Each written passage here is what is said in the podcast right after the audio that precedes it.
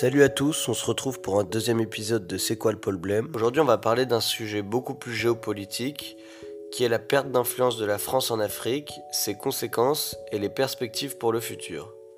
Alors tout d'abord il faut préciser que lorsqu'on parle de la France et de l'Afrique, on a tendance à simplifier un peu la chose. Il faut bien comprendre que l'on parle particulièrement des relations entre la France et ses anciennes colonies, autrement dit sa zone d'influence historique. En gros, l'Algérie, la Tunisie, le Maroc, pour le Maghreb, le Sahel, une partie de l'Afrique de l'Ouest et de l'Afrique centrale. Lorsque l'on parle de ces relations, un mot revient à chaque fois, la France-Afrique. Cette expression est plutôt péjorative car elle fait penser à des relations assez opaques et privilégiées entre chefs d'État africains et français, ou même grands dirigeants d'entreprise. Elle dépeint une relation néocoloniale de la France avec ses anciennes colonies, bref une forme d'impérialisme un peu maquillée. Peu importe ce qui peut être vrai et tout à fait dénonciable, et ce qui relève du fantasme, les relations entre la France et de nombreux pays africains resteront toujours particulières du fait de leur histoire commune. Alors que se passe-t-il entre la France et de nombreux partenaires africains et comment peut-on expliquer cela? Les situations sont différentes dans chaque pays évidemment, mais on peut penser qu'il y a des symptômes communs. D'abord, il y a cette posture française, mais aussi souvent occidentale, de faire preuve d'une sorte d'ingérence sur la politique intérieure des pays, au travers notamment de critiques sur la légitimité des régimes en place, alors même que la France a parfois joué un rôle dans l'accession au pouvoir de certains des autocrates, comme la famille Bongo au Gabon, depuis les années 60, qui accéda au pouvoir avec l'aide de la France. Cette injonction est de plus en plus mal perçue car elle apparaît comme quelque peu arrogante d'autant plus que la politique de la France sur ce sujet n'est pas appliquée de la même manière avec tous les pays.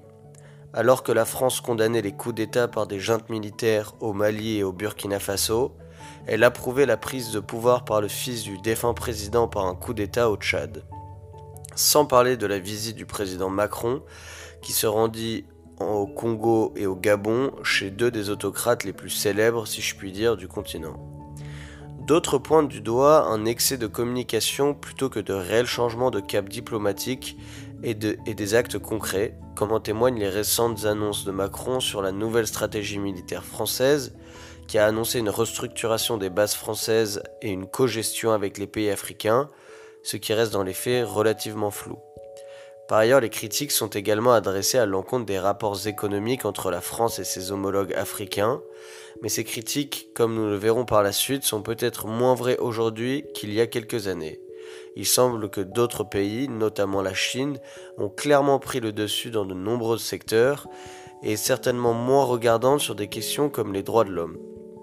En tout état de cause, il est clair qu'il n'est pas souhaitable pour les pays africains de voir une relation asymétrique avec un pays se substituer à une autre. D'autres acteurs, comme des associations panafricanistes représentées par des leaders charismatiques comme Kemi Seba, français d'origine béninoise, sont aussi très actifs dans leur rejet de la France et plus largement de l'Occident et montrent régulièrement leur proximité avec Moscou et appellent au panafricanisme contre l'impérialisme. C'est aussi le cas de certains opposants politiques, comme Ousmane Sonko au Sénégal, qui, sans être radical contre la France, appelle une relation gagnant-gagnant et se présente comme souverainiste de gauche, critiquant la posture de l'actuel président Macky Sall vis-à-vis de la France et de la corruption de son régime.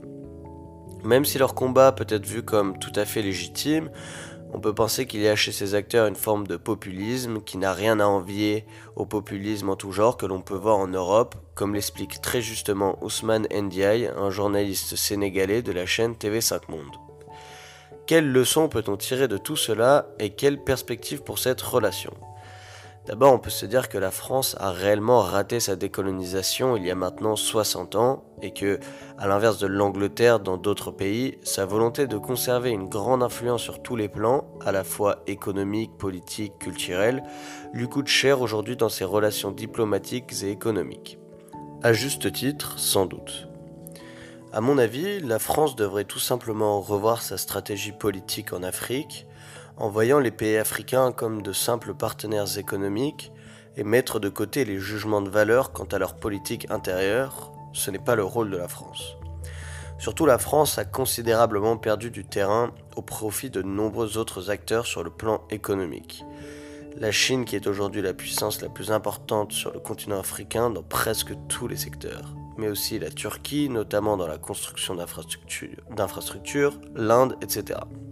Les entreprises françaises ont vu leur part de marché sur l'ensemble du continent fondre de 10,6% en 2002 à 4,4% en 2021, au profit de l'explosion de la Chine qui représente 20% des parts de marché aujourd'hui. De plus, les plus gros partenaires économiques ne sont pas nécessairement issus de l'ancienne zone d'influence française, comme l'Afrique du Sud et le Nigeria, ou encore l'Angola pour le pétrole.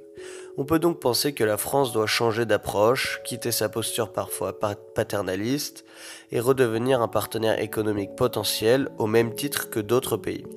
Cela ne veut pas dire que la France doit user de pratiques irrespectueuses des droits de l'homme ou qui renforcent la corruption comme d'autres peuvent le faire, ni stopper les échanges en matière culturelle, sur l'éducation ou même dans le cadre de la francophonie, mais simplement d'accepter d'être vu comme un partenaire au même titre que les autres. Je n'ai pas ici parlé des pays du Maghreb avec qui la décolonisation fut beaucoup plus radicale et avec lesquels les relations fluctuent beaucoup, notamment au gré des décisions sur le nombre de visas délivrés à ces pays et d'autres affaires politiques comme le Qatargate où le Maroc serait impliqué, ou encore le litige qui oppose Algérie et Maroc sur le Sahara occidental. Voilà, merci à tous et on se retrouve rapidement pour un prochain épisode.